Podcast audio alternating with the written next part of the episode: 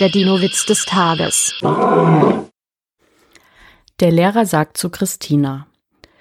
Nenn mir bitte fünf Dinosaurier, die in Amerika lebten. Christina antwortet. Drei Tyrannosaurier und zwei Brachiosaurier.